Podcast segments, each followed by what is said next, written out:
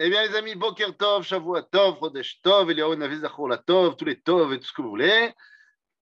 Yom Gadol. Yom Gadol, euh, pour ceux qui me suivent sur les groupes WhatsApp, vous avez pu recevoir ce matin la vidéo. Yom Gadol, puisque nous sommes le 3 qui se lève. Voilà. Et le 3 qui se lève, comme tout le monde le sait, c'est une fête juive, bien évidemment. Évidemment, fête juive qui est marquée dans le livre Megillat Ta'anit, qui fait partie de ces innombrables jours, enfin innombrables, non, une trentaine de jours de fête, en plus, qui avaient été mis en place à l'époque du Second Temple pour faire euh, symboliser des victoires sur les Grecs ou alors des victoires sur l'idolâtrie. En l'occurrence, le 3 qui se lève, c'est le jour où nous sommes arrivés au Beth Amikdash parce que nous, on parle du 25 qui se lève, Hanouka. Mais en fait, on est arrivé le 3 qui se lève, et c'est le jour où on a enlevé tous les symboles d'idolâtrie, les symboles grecs, les objets grecs que les Grecs avaient mis dans le Beth Amikdash. Donc c'est le début, si vous voulez, de la fête. En vérité, elle commence maintenant, puisque c'est le moment où, avant de se remplir de la lumière de Hanouka, eh bien, il faut enlever ce qui dérange. Eh oui, c'est vrai aussi dans la vie, c'est un grand principe de la Kabbalah, que tu ne peux pas faire rentrer à Or chez la Kadosh Baruch si il y a déjà quelque chose qui est Chosem, il y a déjà quelque chose qui bloque.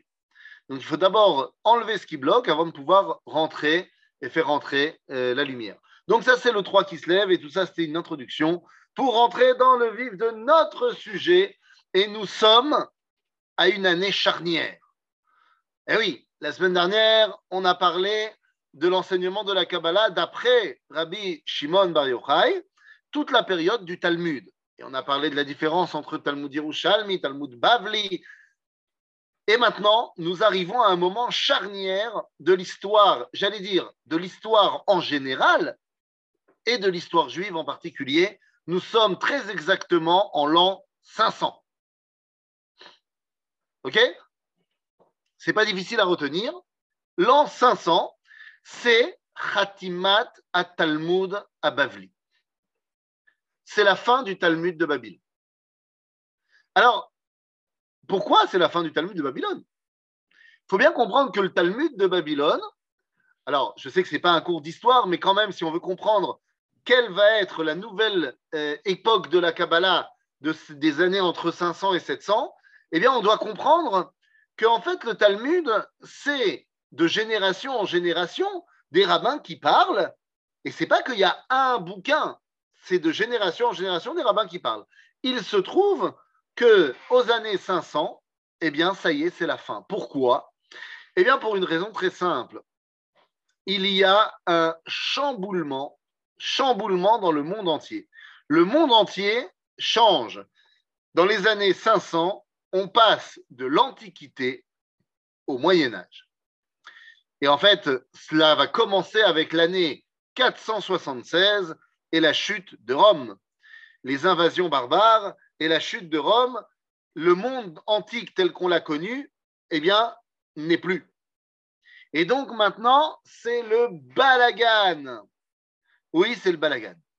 C'est le balagan. Et pour ce qui est de la Torah, c'est tout autant le balagan, car les goïms vont nous imposer d'arrêter la Torah. Alors, de quoi on parle? Nous sommes en l'an 500 et il y a un roi que en Perse on appelle Isdegard numéro 2. Euh, dans la culture euh, euh, occidentale, on préfère l'appeler autrement, on préfère l'appeler Kabad, mais ce Kabad ou Isdegard, eh bien, hein, c'était le roi de Perse qui avait décidé que la tolérance religieuse qui pouvait y avoir dans l'Empire jusqu'à présent n'existe plus. Et donc, à partir de ce moment-là, terminé, finito la comédie, tout le monde doit prendre la religion perse et c'est terminé. Redifat Redifat Torah, on ne peut plus continuer à étudier. C'est terminé. Et donc vont être fermées pendant près de 70 ans les yeshivot de Babylone. Les fameuses yeshivot de Soura et Pumpedita vont donc être fermées. Mais il y a pire, puisque les Perses vont arrêter, alors ça va reprendre un peu plus tard, mais ils vont arrêter euh, le, le, concept de Roche Agola, de Resh Galuta. Et là, il faut bien comprendre une chose. Le Talmud et la fin du Talmud eh bien, marquent un tournant dans le judaïsme, car jusqu'à présent, le Talmud fait force de loi pour tout Israël. C'est le dernier texte qui fait autorité pour tout le peuple juif. Depuis le Talmud et jusqu'à aujourd'hui, il n'y a plus un seul texte qui fait autorité sur tout Israël. Terminé. Et pourquoi est-ce que le Talmud donc s'est arrêté? Eh bien Parce qu'on n'a pu laisser la possibilité de continuer à nous rassembler pour étudier et enseigner la Torah. Que ce soit au niveau pseudo-politique avec, j'ai dit, Rosh Gola, ou alors avec les yeshivot de Babylone. OK? Donc, vous comprenez que l'enseignement également de la Kabbalah, puisque ça ne va pas infecter que la Torah euh, on va dire, niglé, la halakha, mais ça va infecter également, évidemment, les secrets de la Torah. Il n'y a plus de stabilité pour pouvoir se poser et étudier la Torah. D'accord? Donc, eh bien, il va falloir maintenant réagir. Et comment est-ce qu'on réagit par rapport à cette réalité-là? Eh bien, la première chose à faire, c'est de s'enfuir. Ben, tu ne peux plus rester en, Babylone, c'est terminé. Donc, ben, quand tu ne peux plus rester à Babylone parce que Babylone devient problématique, où est-ce que tu vas? Le temps de pouvoir revenir à Babylone, où est-ce que tu vas? Eretz Israël. Évidemment. Alors, en Eretz Israël, c'est pas tellement mieux. La situation, elle n'est pas jolie, jolie non plus, puisque les Byzantins nous font la misère depuis déjà 300 ans. C'est à cause d'eux que le Talmud à Yerushalmi s'était arrêté 150 ans plus tôt. Mais comme les chrétiens ont énormément à faire avec les différentes invasions barbares, eh bien, finalement, dans l'Empire chrétien d'Orient, dans la Rome orientale, eh bien, on a d'autres chats à fouetter. Et donc, résultat des courses, il y a un homme qui est le fils du Roche Gola qui va sortir en guerre contre Isdegarde. Il s'appelle ce Roche Gola Marzoutra. Eh bien, Marzoutra, qui était le chef du peuple juif, sort en guerre contre Isdegarde, parce que c'est pas possible, si on, nous, impose de, de, changer notre religion et de devenir euh, perse, c'est pas possible. Mais cette révolte va échouer. Même si pendant deux ans, Marzoutra va avoir une pseudo-souveraineté euh, euh, sur les villes juives, il va finalement perdre. Et donc son fils, qui s'appelle également Marzoutra, donc c'est un monsieur qui s'appelle Marzoutra ben Marzoutra, part en Eretz Israël et va créer Yeshivat Geone Eretz Israël. Ah Et nous entrons dans une période particulière. Parce que je viens de dire Yeshivat Geoner et Israël, et donc vous allez vous dire, bah, on rentre dans la période des Géonim. Eh bien non. Eh bien non. Alors, évidemment, pour un tout petit rappel, je suis désolé aujourd'hui de faire un tout petit rappel historique euh, de la transmission de la Torah, mais c'est important. Après les prophètes, il y a ce qu'on appelle Anshe Knesset Agedola. Après Anshe Knesset Agedola, il y a les Zugot. On en a déjà parlé. Après les Zugot, il y a les Tanaïm, ce sont les rabbins de la Mishnah. Après, il y a les Amoraïm, ce sont les rabbins du Talmud. Et après le Talmud, il y a une période de 150 ans où il y a des Chachamim qu'on appelle les Savoraïm. Ok? Savoraïm, ou alors dans le langage de la Gemara, Rabbanan Savoraïm. Et ces Savoraïm, le mot Savoraïm vient du terme Svara. Ce sont eux qui vont commencer à expliquer les sujets qui n'étaient pas clairs dans le Talmud. D'accord? Et donc, c'est de cette période dont on parle pour arriver finalement aux années 650, au début de l'époque des Géonimes. D'accord C'est bien clair? Ouais. Est-ce que vous voulez que euh, je vous fasse une euh, migraine pas possible au niveau du cerveau? Parce que je viens de vous expliquer quelque chose d'assez facile à comprendre, un suivi des générations, à savoir prophète, Anshek Agdola, Zugot, Tanaïm, Amoraïm, Savoraïm, Fastoche. Il suffit de retenir les noms et tout va bien. Dans l'introduction au Kuzari, il me semble que le grave Cherki, alors j'imagine que tu parles du Rav Cherki, que le dernier Resh Galuta, juste avant l'écriture du livre avec Rav Saadia, donc le dernier n'est pas plutôt au Xe siècle, XIe siècle, eh bien, tu as tout à fait raison, et c'est pour ça que, comme je l'ai dit moi-même dans ma phrase, ça va revenir. C'est-à-dire le, statut de Roche Agola va être arrêté, mais va revenir, et il va être re-arrêté après. D'accord? En tout cas, donc ce que je vous ai dit pour l'instant, c'était fastoche à retenir. Là, je vais vous faire une migraine. Parce qu'en vrai, ces terminologies qu'on donne, qu'on appelle les Tanaïm, les Amoraïm, c'est nous qui appelons ça comme ça. OK? Savant vient du mot Savouraïm. Très bonne question, je ne sais pas. C'est intéressant, ça peut être pas mal. En tout cas, je c'est ces mots-là, Tanaïm, Amoraïm, que Jean Rabbi Akiva, c'est un Tana. C'est Hamoud, mais c'est faux. OK? Que les choses soient bien claires. Tout le monde appelle les Chachmei Mishnah des Tanaïm. C'est pas vrai que c'est des Tanaïm. Et tout le monde appelle les Chachmei Agmara les Amoraïm, mais c'est pas vrai que ce sont des Amoraïm. Eh oui. Pourquoi? Parce qu'en fait, Tana et Amora, ce sont des titres, des boulots qui sont faits par des personnages lambda dans les yeshivot de Babylone. Je vous explique. Dans les yeshivot de Babylone, il y avait trois personnages qui géraient la yeshiva. Il y avait le Rav. Et le Rav, c'est un vieux monsieur, tu sais, avec une barbe blanche. Donc le Rav, lorsqu'il veut enseigner, eh bien, il n'a pas forcément euh, Internet avec toutes les sources qu'il peut trouver sur Internet pour préparer son cours. Et tu sais, avec l'âge, peut-être que la mémoire vacille un petit peu. Alors le Rav, dans les Shivot de Babylone, avait à côté de lui un Tana. Tana, ça veut dire, ça veut dire quoi? Ça veut dire perroquet. C'est-à-dire perroquet un Tana, c'était quelqu'un qui connaissait par cœur toutes les sources.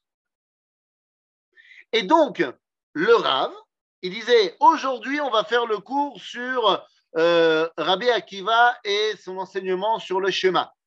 Tana, qu'est-ce qu'il a dit Rabbi Akiva sur le schéma?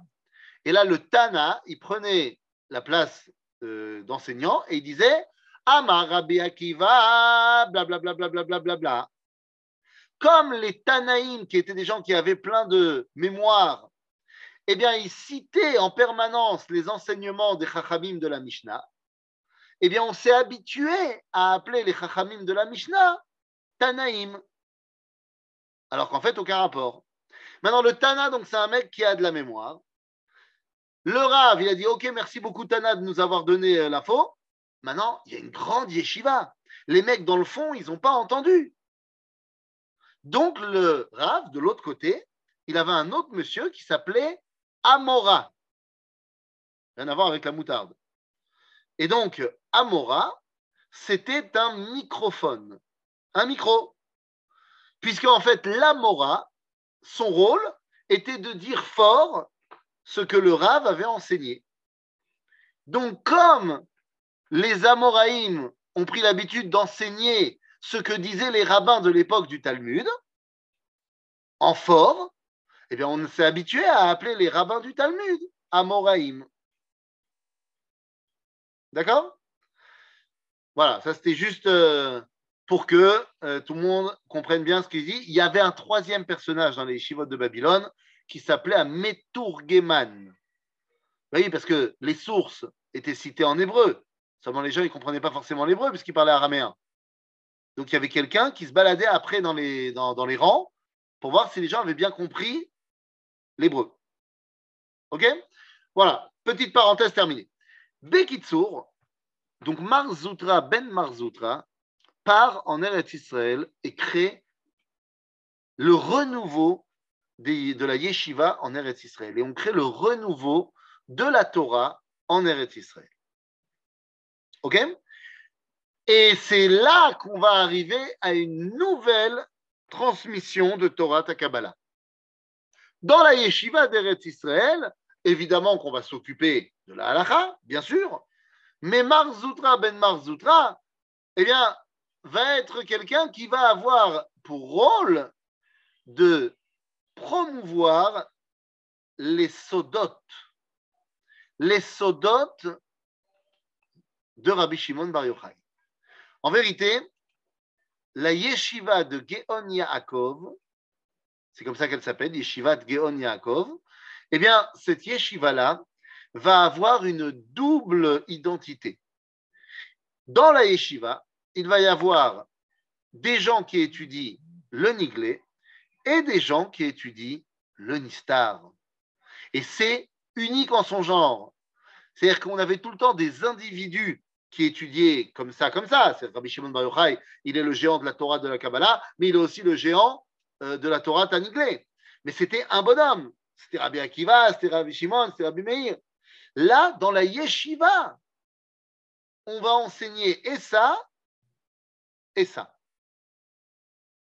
C'est unique parce que ça ne va pas rester, c'était pas avant et ça ne va pas rester après. Il semblerait qu'à cette époque-là, on ressent qu'il n'y a nulle part d'autre où aller étudier. Et donc, on ne peut pas se permettre d'avoir le luxe de dire là, on étudie comme ci et là, on étudie comme ça. Et donc, tout le monde étudie tout. Et c'est ce qui va créer eh bien, la supériorité de Yeshivot Eretz Israël, ça va ramener la supériorité de Yeshivot Eretz Israël à Yeshivot Bavel. Et au final, eh bien, on va déterminer, Alpi Kabbalah, qu'il y a une chose qui aura toujours la prérogative de Yeshivot, euh, Yeshivot Eretz Israël sur Yeshivot Bavel, c'est la notion du temps la notion du temps sera toujours l'apanage de Rabbané Eretz Israël. Qu'est-ce que ça veut dire?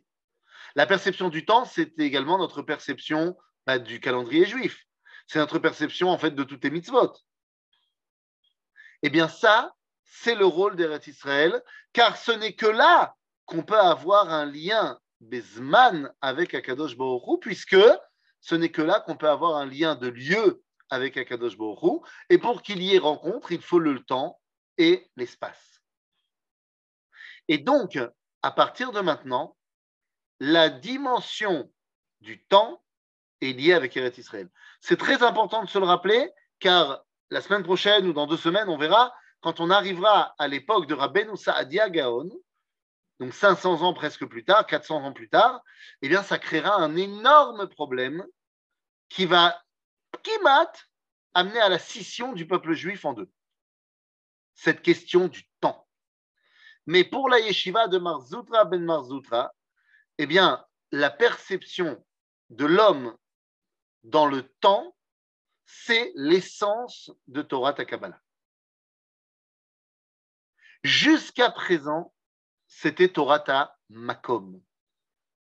Et on a parlé de la Kabbalah comme étant, on a parlé du Zohar, comme étant la possibilité de sortir de l'exil.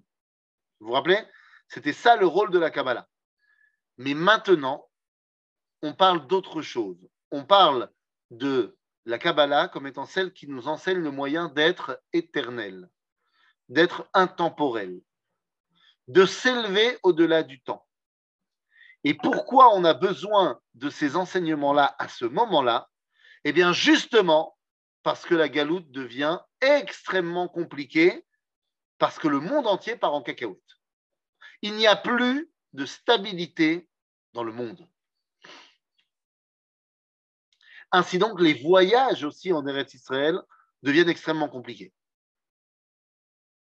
Donc, on va se connecter à une autre dimension, puisqu'on ne peut plus se connecter avec la dimension du Makom. Ceux qui sont en Israël y sont, ceux qui n'y sont pas n'y sont pas et ne peuvent pas venir. Donc, on va développer la dimension du Zman. OK? Maintenant, le problème, c'est que face à cette nouvelle réalité, eh bien, la Torah Takabala va être obligée non seulement de se réinventer dans le contenu, mais également dans le contenant. Et l'un des plus grands Mekoubal de cette époque-là va changer complètement le style d'écriture et donc de transmission de la Kabbalah. Qui est le plus grand Mekoubal du VIe siècle, des années 550 Alors 550-600, hein, il, est mort euh, plus ou moins dans les années 630. L'homme qui va porter la Kabbalah, eh bien, il s'appelle Rabbi. Attention, tenez-vous bien, vous le connaissez tous très bien. Enfin, non, c'est pas vrai, je dis n'importe quoi. Vous ne connaissez pas forcément tous très bien. Il est très probable que les Ashkenazim le connaissent et que les Sfaradim beaucoup moins. Pourquoi? Eh bien, simplement parce que ces textes sont principalement euh, restés dans la liturgie, dans la liturgie euh, ashkénaze et pas dans la liturgie séfarade. De qui suis-je en train de parler? Eh bien, de Rabbi Eliezer. Quelqu'un? Rabbi Eliezer à. Et Rabbi Eliezer à alors chez les Sfaradim, peut-être que c'est un nom qui n'est pas très connu, mais chez les Ashkenazim, il est très connu parce qu'il est le papa de toute la Torah Tapiyutim. Alors on connaît très bien les Païtanim de l'époque du XIe siècle, XIIe siècle, en Sfarad, en Espagne. Tous les Païtanais Sfarad. Et ça, on les connaît très très bien. Euh, que ce soit Rabbi Shlomo Ben Gabirol, que ce soit Rabbi Uda Levi, que ce soit eh, Ibn Ezra, que ce soit tous ces géants-là, regarde, qu'on étudiera ensemble parce que ce sont tous des Chachma Kabbalah. Mais ça, ça viendra beaucoup plus tard. Le père de Torah Ta Piyut, c'est Rabbi Eliezer Akalir. Et Rabbi Eliezer Akalir, sa façon de faire, sa façon d'enseigner, eh bien, va être une façon très particulière, puisque on va mettre à l'intérieur des piyutim d'abord une dimension lyrique, qu'il n'y avait pas dans le Zohar évidemment, et une dimension humoristique. C'est-à-dire qu'il y a plein de jeux de mots. Il y a plein de jeux de mots dans les piyutim. Ce ne sont pas que des rimes. Je vais vous donner un exemple un exemple de piyut très connu de Rabbi Eliezer Akalir qu'on va lire dans, dans le, les Yotzrot. Alors, c'est un truc qu'en Eretz Israël, on ne dit plus. Mais il y avait, il y avait dans, dans des communautés en Chutz des communautés ashkénazes, et bien, plein de, de, plein de moments dans l'année où on rajoutait des passages à la tfila euh, pendant des Shabbatot particuliers par exemple Shabbat Zachor, donc le Shabbat avant Purim, il y avait le Yotzer de Shabbat Zachor, et on rajoutait une fila longue comme l'exil. Eh bien, pendant cette fila-là, il y avait les passages de Rabbi Yehuda, et de Rabbi Akalir. Regardez ce qu'il nous dit. Atz kotsetz ben kotsetz,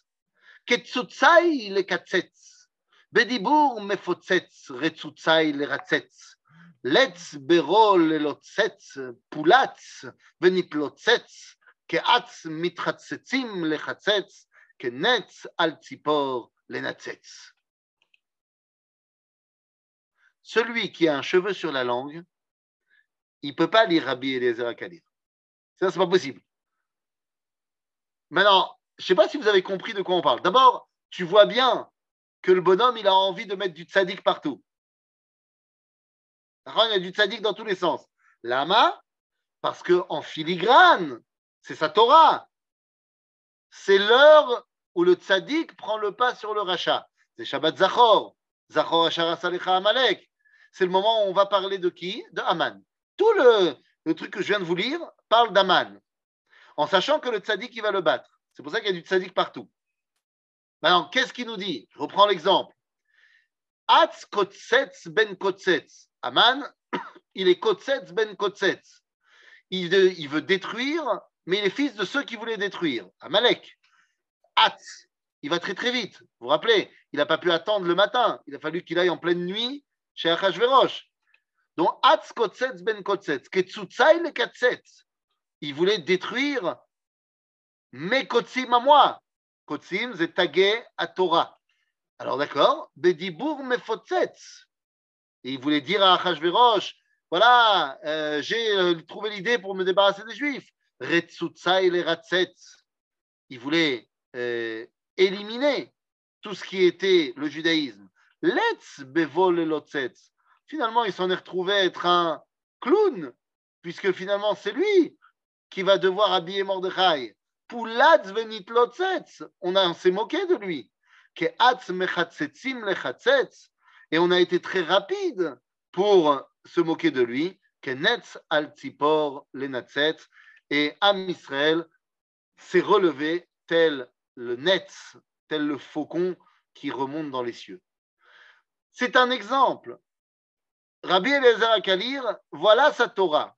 C'est une Torah qui va tout en subtilité parce que l'époque impose cette subtilité, cet humour et cette euh, allégorie. On retrouve cette dimension de l'humour énormément Kabbalah.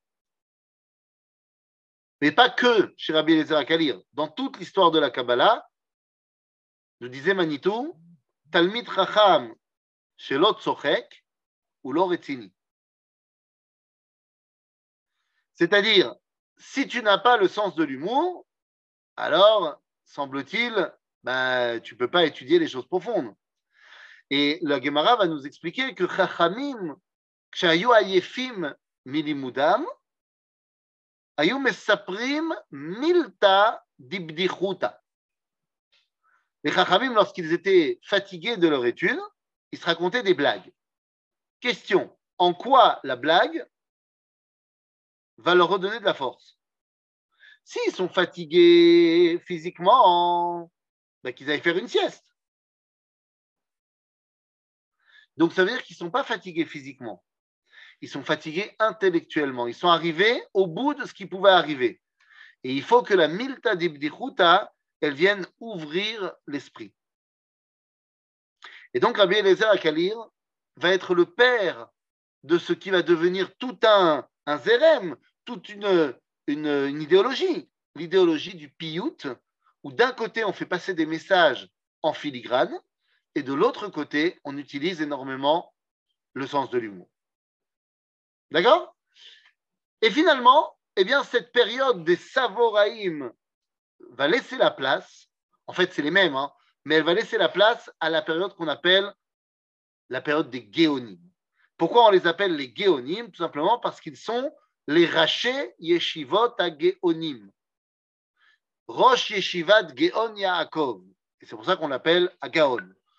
On a dit qu'il y avait une yeshiva comme ça en Eretz Israël, celle de Marzoutra ben Marzoutra, mais il y en a deux nouvelles qui vont revenir après les tensions et après la mise en place eh d'une stabilité plus ou moins établie. Parce que n'oubliez pas que à partir de 622, il se passe un truc dans la région.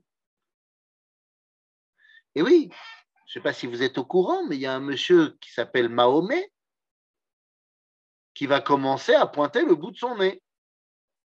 Et donc, dans les années 600, dans tout ce siècle-là, c'est l'avènement de l'islam. L'islam arrive. Et l'islam va avoir une conquête fulgurante, fulgurante, pendant les 80 premières années de sa vie. Et va conquérir un empire absolument incroyable puisque évidemment la Perse, Babylone, tout ça va être sous leur domination, mais ils vont arriver jusqu'aux portes de la Chine et vont évidemment conquérir l'Europe pour finalement être arrêtés en 732 par Charles Martel à Poitiers. enfin d'accord, mais ça fait quand même sacrément un gros euh, royaume. Depuis Poitiers jusqu'aux portes de la Chine. C'est quand même pas mal comme truc. Et donc l'islam, évidemment, va diriger également Babylone, l'Irak. Comment faire à ce moment-là pour les Juifs? Eh bien, lorsque euh, le calife, alors comment il s'appelait celui-là? C'est le calife. Ah, je ne me rappelle plus. C'est le sixième calife. Je ne me rappelle plus comment il s'appelle. Bon, l'honora. Euh, Ibn quelque chose. Mais donc ce sixième calife arrive et c'est lui qui va conquérir Babylone. Eh bien, à ce moment-là, Raché à Yeshivot de Bavel vont ordonner aux Juifs de sortir en grande pompe pour accueillir le nouvel euh, arrivant. Et donc, c'est près de 80 000 Juifs qui viennent accueillir le nouveau conquérant Ibn quelque chose. Je ne me rappelle plus. Et ça va lui faire un rochem énorme et il va permettre la réimplantation des Juifs à Babylone l'autonomie des yeshivot, remettre en place Rosh Galuta, Rosh Agola, et non seulement le remettre en place, mais lui donner maintenant des samchouyot beaucoup plus grandes qu'avant. Pourquoi?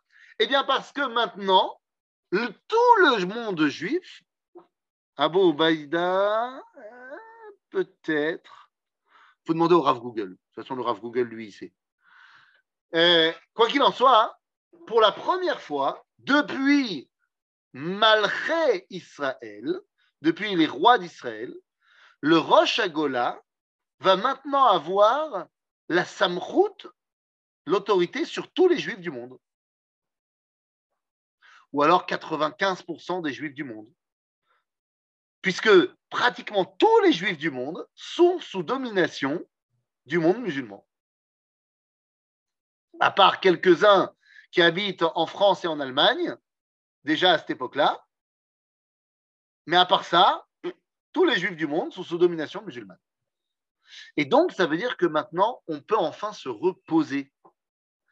Mais ça veut dire aussi que la centralité n'est plus Jérusalem, mais la centralité devient Bagdad. Et donc, les yeshivot de Bavel deviennent le centre du monde juif. Et donc, on, recommence, enfin, on commence, on, pas on recommence. Cette fois, quand on a une question, eh bien, on ne les envoie plus en Eretz Israël, on les envoie à Babylone. Et va se lever un bonhomme qui va écrire le premier livre après le Talmud. Et c'est un livre, vous voyez que dans cette génération, on mixe Torah Taniglev et Torah Tanistar. Et là aussi, comme on avait dit avec Marzoutra ben Marzoutra que dans sa yeshiva on étudiait ça et ça, alors Rabbi Eliezer Akalir, c'est un petit peu particulier parce qu'on ne le connaît pas pour son commentaire du Niglé, on ne le connaît que pour ses piutim nistarim. Mais là, on va écrire un livre qui est Kol Kulo Alacha Ve'agada. Et là, je tiens à le préciser. Je vais vous dire quel est le livre et vous allez foncer l'acheter. Le problème, c'est que lorsque vous l'aurez acheté et que vous l'aurez lu et que vous l'aurez compris parce qu'il est écrit en araméen, tout va bien. Non, mais il y a des traductions en hébreu. Le problème, c'est que vous me direz, mais c'est pas vrai, il n'y a pas de Haggadah là-dedans. Il n'y a que de la halakha. Eh oui, parce que malheureusement, d'année en année, les imprimeurs de ce livre ont enlevé toute la partie Kabbalah du livre. C'est un scandale. Et à part si tu retrouves des anciennes versions du bouquin, qui d'abord d'ailleurs, on avait pris toutes les agadotes de Kabbalah et on les avait mis à la fin du livre, et maintenant dans les nouvelles éditions, ils sont un peu dans le livre. Je parle du premier livre qui va être écrit après le Talmud, qui s'appelle les Sheiltot. Sefer Sheiltot. De qui? De Rav Acha. Rav Acha Mishabecha. Ou alors Rav Acha Agaon. Sheiltot de Rav Acha Gaon. Rav Acha Mishabcha est celui qui va le premier mettre en place cette nouvelle façon d'enseigner la Kabbalah. Jusqu'à présent, comment est-ce qu'on enseigne la Kabbalah? Eh bien, on enseigne la Kabbalah al-pip à Torah. Le Zohar, il est selon les parachiotes. On enseigne al-pip à Torah. Mais dans les Sheiltot de Rav Gaon, bien qu'on suive les psukim de la Torah, les parachiotes, on se concentre sur des nosim. En Eretz Israël, Nachon? Non, pas du tout. Pas en Eretz Israël. Sheiltot de Rav Gaon, c'est Bebavel. Eh bien, bien qu'on suive les versets de la Torah, on va se concentrer sur des nosim, c'est-à-dire sur des thèmes. Et à chaque fois qu'on aborde un thème, Ravacha va expliquer tout ce qu'il a à dire au niveau de la halacha sur ce thème et tout ce qu'il a à dire sur la Kabbalah au niveau de ce thème-là. Et c'est une nouvelle façon d'enseigner la Torah. Par exemple, il est le premier à écrire les halachot sur Hanouka. Alors, on est à l'approche de Hanouka eh bien, Ravacha, dans les Sheiltot, va écrire en long, en large et en travers les halachot sur Hanouka. Pendant six pages, il écrit les halachot de Hanouka. Et une fois qu'il a terminé les halachot de Hanouka, dans les premières versions, eh bien, il écrit ce que représente la lumière que Am Israël allume au Beth Amikdash. Et il écrit ça pendant trois pages sur uniquement qu'est-ce que c'est que la lumière d'Israël au Beth Amikdash. Chez Torah Takabala. Et donc, il va faire ça pour tous les sujets. Et c'est une façon fantastique d'étudier la Torah. Parce qu'il n'y a plus de séparation entre Agada et Halacha. Tu sais ce qu'il faut faire parce qu'il t'a expliqué la Halacha, et tu sais pourquoi il faut le faire, parce qu'il t'a expliqué la Haggadah. Donc les Sheiltot, telles qu'elles ont été écrites à l'époque, eh bien, elles sont fantastiques. Malheureusement, encore une fois, aujourd'hui, bah, on a, je ne sais même pas si on peut trouver encore des, des des éditions où il y a les Sheiltot de l'époque. Mais c'est comme ça que les choses ont été mises en place. Et donc, eh bien, lorsque Ravacha, c'est un peu aussi le cas dans le Talmud de Yerushalmi, Nachon, oui, Nachon, tout à fait, c'est aussi le cas dans le Talmud de Yerushalmi, mais c'est beaucoup moins euh, clair. C'est dans le Talmud de Yerushalmi, il y a des Agadot, bien sûr, et on a dit elles sont mélangées au, au halachot du Talmud, Nachon, mais c'est pas aussi, euh, si tu veux, c'est pas aussi séquencé en thème. Il y a la Sugia générale donc, on te raconte une agada par rapport à la Sugia. Et il faut que tu fasses énormément de recherches pour essayer de comprendre qu'est-ce qu'on veut t'apprendre là-bas. Alors que dans les Shiltot, c'est pas shoot. Il y a une question, il y a une réponse à la et qu'est-ce que ça veut dire derrière?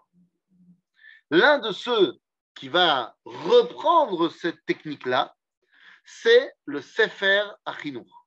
Beaucoup, beaucoup, beaucoup plus tard. Mais le Sefer Achinour, c'est comme ça qu'il marche. Il marque, voilà, d'après la paracha, il y a cette mitzvah-là.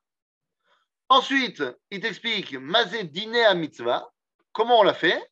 Et ensuite, il t'explique Shorshe à mitzvah. C'est quoi l'origine profonde de la mitzvah? Mais Est-ce que c'était une manière de résister aussi? Alors, non, là, il n'y a plus besoin de résister. Parce qu'on est dans une période où on nous laisse un peu tranquille. Alors, évidemment, attention, hein, on nous laisse tranquille, on nous laisse tranquille, on est quand même sous domination musulmane. Donc, on a besoin de payer la dîme. C'est-à-dire qu'on est toléré en tant que soumis, donc on paye la dîme, on a un statut de dîmi. Évidemment qu'on n'est pas euh, indépendant et au top du top.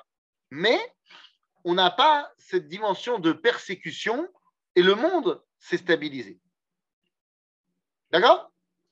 Et donc, je voudrais donner un dernier exemple de la Torah de Ravachai Gaon par rapport à ces Sheiltot et cet enseignement de cette Kabbalah. On a dit, il faut absolument que le pourquoi soit associé au comment. D'accord? Que le pourquoi soit associé au comment, que la Kabbalah soit associée à la halakha. C'est la façon d'enseigner de Rav Achai Gaon. Eh bien, on va avoir un exemple. Je vous ai parlé de Hanouka, on va parler de Purim. J'ai un exemple. On nous dit Ravacha, dans le Mishté de Purim, eh bien, il faut faire un Mishté. En kviat seuda, ela ala lechem. Donc, tu es obligé, à Purim, de faire motzi. OK? Jusque-là, on n'apprend rien d'extraordinaire.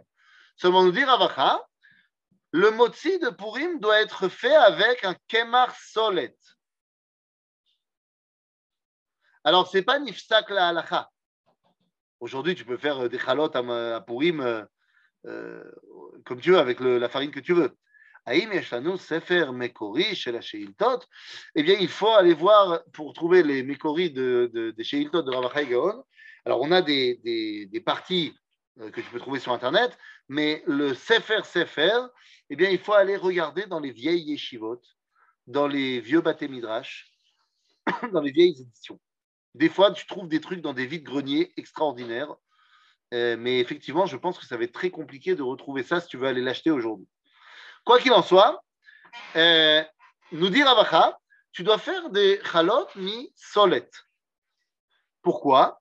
Eh bien, parce que le michté de Purim doit être directement lié au Mekor à Parnassa Olam qui a Purim à Gouf, et donc les Chalot au Bet Amikdash à Suyot Misolet. Or, Mekor à Parnassa Olam, c'est le Shulchan Lechem Apanim du Bet Amikdash. Donc, il faut absolument que Telechamim de Purim, qui sont la Chag de Gouf à Israéli, eh bien, dévoilent cette dimension du Bet Amikdash. Tout d'un coup, tu es passé d'une fête où tu as euh, battu Aman, et tu es très content d'avoir survécu, à une dimension beaucoup plus profonde, où l'objectif est de dévoiler le Bet Amikdash qui nous dévoile Mekor Aparnasa Baolam. C'est complètement différent. Et comme ça, dans chacun des sujets. Par exemple, on va te dire euh, dans la halakha que tu n'as pas le droit de euh, faire travailler sous vepered, beyachad. Tu ne peux pas faire travailler dans, ton champ, tu as une charrue, tu ne peux pas mettre et un cheval et un mulet ensemble. Ok? La malo. Eh bien, tout simplement parce que sous vepered, pered, Zemilachon Peroud. C'est ce qui est divisé. Et donc, tu ne peux pas la souce, vouloir la souce, ça veut dire la volonté. Aller vers la souce. Et donc, nous dire à Beno la volonté de se rattacher à Dieu, elle ne peut pas passer par le Péroud. Donc, tu te dois de faire Asod pour coller tout le reste. Tout ça dans une halakha qui te dit que tu n'as pas le droit de faire travailler un cheval et un mulet ensemble. Mais parce que tout d'un coup, on va rattacher eh bien, la halakha avec la agada, thème après thème. Et ça, ça va être la façon d'enseigner euh, dans la première période de Yeshivat Geonim. Je dis la première période parce qu'effectivement, à partir des années 800, eh bien, les choses vont un petit peu changer et on va trouver des chachamim qui sont plus dans la halacha et d'autres qui sont plus dans la Haggadah, un petit peu comme on va retrouver plus tard, mais ça, eh bien, c'est ce que nous verrons la semaine prochaine. Est-ce que la Torah Kabbalah nous permet donc de comprendre les chukim? Alors, d'abord, oui, et deuxièmement, les Chukim ne sont pas forcément, on n'a pas forcément besoin de la Kabbalah pour comprendre les Chukim. Ok? Torah, euh, les, les Chukim, c'est quoi un chok? C'est comprendre que je peux comprendre des choses, mais qu'il y a des dimensions qui m'échappent. Et ces dimensions qui m'échappent, eh bien, vont toujours m'échapper. D'accord? Ces dimensions qui m'échappent, euh, c'est quelque chose d'humilité. Il faut comprendre qu'il y a des dimensions qui nous échappent parce que ça vient de Dieu et ça ne vient pas de nous. Donc la Kabbalah, elle va nous donner des enseignements, évidemment, mais ce n'est pas pour ça qu'elle va tout nous expliquer. C'est la différence entre Chukim et Mishpatim. Mishpatim, on peut faire tout le tour et comprendre le tout. Chukim, tu peux comprendre des choses, mais il y a des dimensions qui nous échappent. Évidemment qu'avec la Kabbalah, tu comprends plus que sans la Kabbalah. Il y a une autre question qui a été posée. Est-ce que Ravacha, c'est quelle période? Environ 650. Ravacha né en 680. Donc, euh, il a dû commencer à bosser euh, en tant que rabbin, je ne sais pas, on va dire en 720. Allez, je lui donne 40 ans, mais peut-être avant, je ne sais pas exactement. comment dit-on, écrit-on la souce en hébreu? Eh bien, comment dit-on la souce Lamed, sin, vav, sin. Alors vous allez me dire, mais non, mais souce, c'est avec un samer. Nachon, mais dans le Tanakh, les lettres samer et sin s'interchangent sans aucun problème. De quelle époque euh, Allumez vos micros. Sefer, Sefer Chinour, de quelle date c'est, s'il vous plaît? Le Sefer Chinour, c'est un petit peu compliqué de savoir à quelle date c'est parce que c'est pas très clair de savoir qui l'a écrit. Ceci étant dit, euh, on parle communément du XIIIe siècle. XIIIe siècle, merci. Mais bon, on y reviendra, on y reviendra. Alors, une question de Jacob Oui, Jacob. Ben, euh, moi, j'ai une question. J'ai vu que quelqu'un tout à l'heure sur le chat a écrit euh, par rapport au Pni Alaha, peut-être qu'il aurait renoué avec une ancienne tradition. Peut-être que quoi, quoi, quoi, quoi, quoi Le Pni Alaha, le Rav Melamed, les Melamed, où il a renoué avec une ancienne tradition, le fait qu'il justement il relie Alaha et Agada. Il y a marqué ça dans le chat? Oui, il y en a quelqu'un qui a écrit, vous n'avez pas fait attention. Parce qu'il y avait une question juste après sur ça. Mais juste moi, par rapport à cette question, je rajoute en disant que le Mekor Chaim, le Rabbi David Alevi, il a, il a aussi fait ça. Je crois que c'est pour ça qu'il a reçu la skama du Rav Zéhouda. Et c'est la question, c'est une manière d'enseigner l'alacha, alacha et agada, quoi. C'est ma question. Fait. Je, je, viens de voir euh, le, le, chat. Euh, tu as raison. Tu as raison, évidemment. Euh, les post actuels, il y en a beaucoup qui ont cette tendance à vouloir euh, euh, relier à la Agada. Et, et c'est très, très, très bien. Il faut faire ça, quoi. On n'a pas le choix aujourd'hui. Est-ce qu'il y a d'autres questions? Oui, pourquoi le rabbinim avait-il peur d'enseigner la halakha et Agada en même temps et ils ont évacué toute cette partie de, de Agada de Sheilton de ah. Euh, malheureusement, malheureusement, malheureusement, euh, comment dire? Est-ce que c'est lié au développement de la chrétienté Non, non, c'est pas du tout lié à la chrétienté. C'est malheureusement euh, l'impression, l'édition des livres de Torah a été quand même, je parle récemment, quoi, dans les 200 dernières années, a été quand même extrêmement dominé par le monde religieux ashkénaze. Et dans le monde religieux ashkénaze de ces 100, 200 dernières années, euh, on ne parle pas Kabbalah. Oui, mais même si on ne parle pas Kabbalah arabe, il y a, y a, y a l'éditeur et il y a l'écrivain. C'est-à-dire, qui est l'éditeur pour changer l'écrivain Ah oui, mais, mais, les, mais Bokertov, Eliyahu. Bokertov. Regarde, je vais te donner un autre exemple. Un exemple fantastique. C'est-à-dire, euh, euh, il y a une Igeret. C'est aussi l'époque des Géonim. Dans la Igeret de Rabbeinu Shrira Gaon, c'est à peu près euh, je sais pas, 80 ans après. Dans la Igeret de Rabbeinu Shrira Gaon, qui est un livre d'histoire. D'accord? Igeret de Rabbeinu Shrira, c'est un, un, livre d'histoire. dans lequel il y a marqué noir sur blanc que les élèves de Rabbi Akiva sont morts à la guerre de Bar Korva. C'est un mhm. noir sur blanc dans la nouvelle édition de Noussar Tzorfat, ils ont enlevé la phrase. Parce ah que ça ne leur plaisait pas. C'est bizarre quand même, non? Parce que bon, c'est. C'est censuré. Et qu'est-ce qu'il y avait écrit noir sur blanc? C'est ce qu'on appelle de la censure, exactement. Rav, qu'est-ce qu'il y avait écrit noir sur blanc que les Talmidim de Rav et Akiva? Sont morts dans la guerre de Bar Korva. Hmm. Il y a une question à Rav de Yitzhak. Oui, Yitzhak. Oui, bonjour Rav. Alors, question par rapport au monde ashkénaze. La chassidoute, pourtant, avec le Baal Shem Tov et tout ce qui s'en est suivi, il y a beaucoup de sols dedans, il y a beaucoup d'ésotériques. Quelle, différence avec le, la Kabbalah? C'est une excellente question, mais à laquelle je ne pourrai répondre que lorsqu'on arrive à l'étude de la chassidoute. Là, on est aux années 700. Il va falloir que tu attendes encore 1000 ans. bon, dans une prochaine vie alors. non, mais tu comprends. C'est évidemment qu'on va arriver à la chassidoute et évidemment qu'on va en parler beaucoup de la chassidoute. Mais, euh, mais les athlètes. Ok. Arabe, les Ashkenazim, le fait d'être aussi euh, anti-Kabbalah, anti-Sod, c'est que à cause de. Euh, comment il s'appelle? Shabtai Tzvi.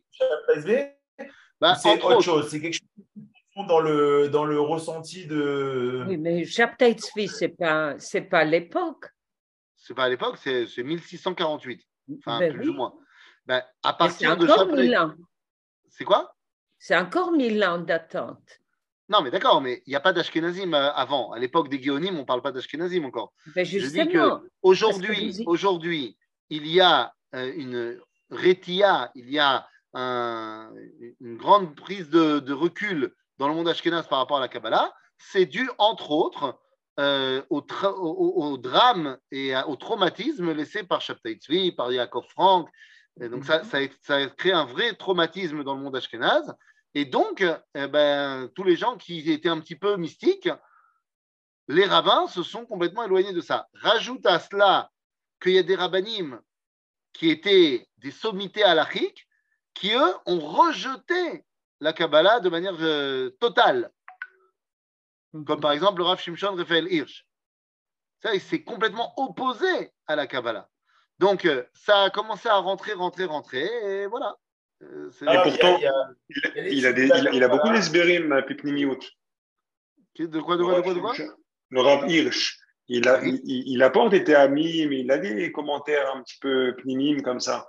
Le Rav Shimshon Raphaël Hirsch n'a aucun commentaire al à Kabbalah. Il a beaucoup de commentaires al à logique, al à chinour, al à chokhmah. C'est quelqu'un de très intelligent et de, de très euh, talmud Mais à aucun moment il cite la Kabbalah. Hmm. Mais tout est Kabbalah, euh, je n'ai pas compris moi, ce, ce truc-là.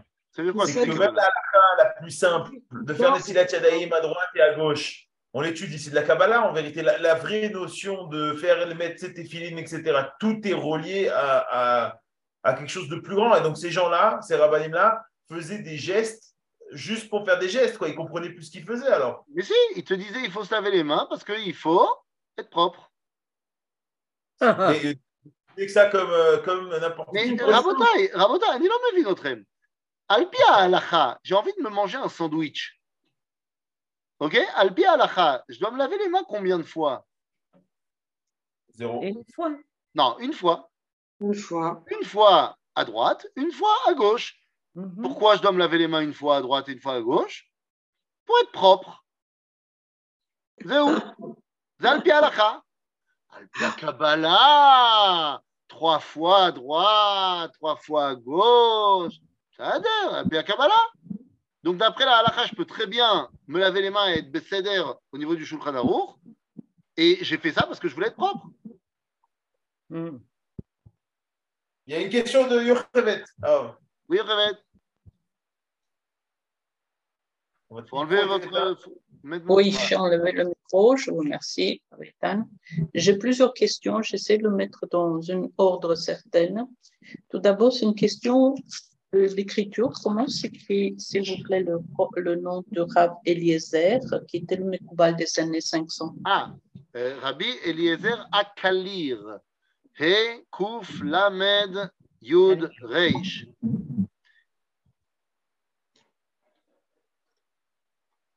Et euh, maintenant, j'essaie de formuler une question qui, déjà pour moi, est assez compliquée à articuler.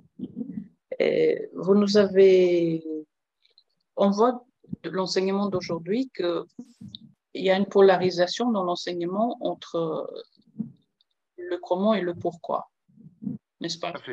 Et qu'il y a- il y a plusieurs moments, il y a volonté de, de- de ramener ces, ces deux aspects ensemble. Tout à fait. Maintenant, dans le cours précédent, nous avons vu que dans le comment, on parle surtout de la manière dont on s'attache à la volonté d'Akadosh Baruch Hu. Et dans le pourquoi, hein, c'est le fait qu'Akadosh Baruch Hu nous parle et que nous, recevons sa parole. Maintenant, ma question porte sur le langage. Pourquoi ce lien entre le comment et le pourquoi hein? Pourquoi le pourquoi? Pourquoi répondre à la question pourquoi?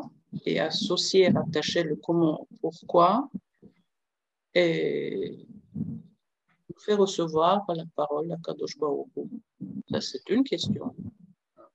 Je ne sais pas si j'ai bien compris la question, mais je vais essayer, je vais pourquoi- essayer de la reformuler. Je vais essayer de la reformuler, Oui. vous me dites si c'est ça. En fait, vous posez la question en quoi le fait de connecter le comment et le pourquoi va nous permettre de comprendre la parole divine? C'est plus ou moins ça que vous posez comme question? Yofi. Parce que chez moi, la parole, elle est détachée de l'acte. Chez moi, je peux parler et ça n'engage rien. Et je peux agir sans parler. Alors que chez le Créateur, la parole, c'est l'action, puisqu'il a créé par la parole. Ainsi, Comment? le comment, c'est ce qui est rattaché à l'action. Le pourquoi, c'est ce qui est attaché au dibour. Donc, moi, dans mon univers à moi, je peux très bien séparer les deux.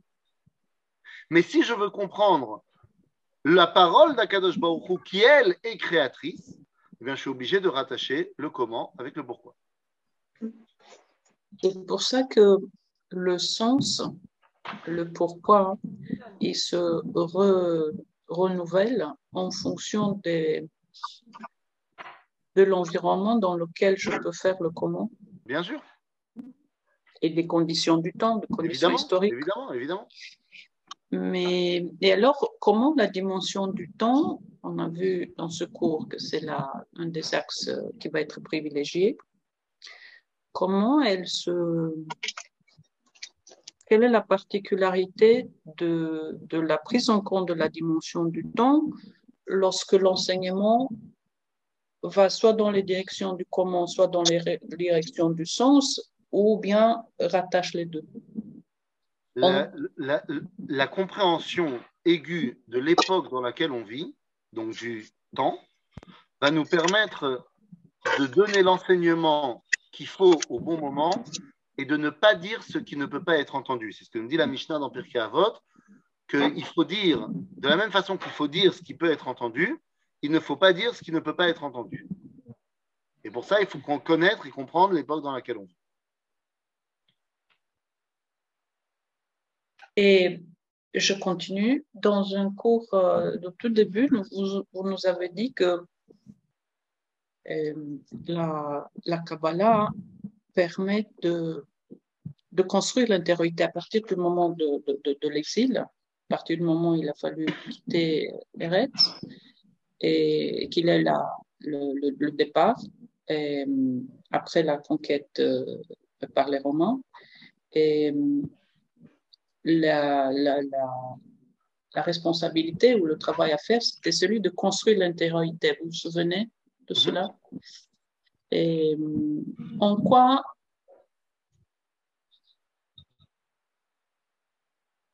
en quoi ce, cette construction, en, en quoi l'enseignement que nous voyons aujourd'hui va dans ce sens-là? Aujourd'hui? Aujourd'hui, dans le cours d'aujourd'hui. Ah, C'est-à-dire la période des années 560, 60, 600, 700. L'humour. L'humour, on a dit l'allégorie et l'humour mis par Rabbi Eliezer Kalir, qui va nous permettre euh, de- d'avoir un rochav à marshava, qui va nous permettre d'avoir un, un élargissement de la pensée, qui était Ah. nécessaire à cette manière? Oui, Alors, David. Il reste quelques secondes, Aram, euh, si vous voulez clôturer le cours. Bah, euh, Moi, je veux bien juste caler une, de- une demi-question rapide. vas-y, vas-y, vas-y. Ce que vous avez dit par rapport à la parole et l'acte.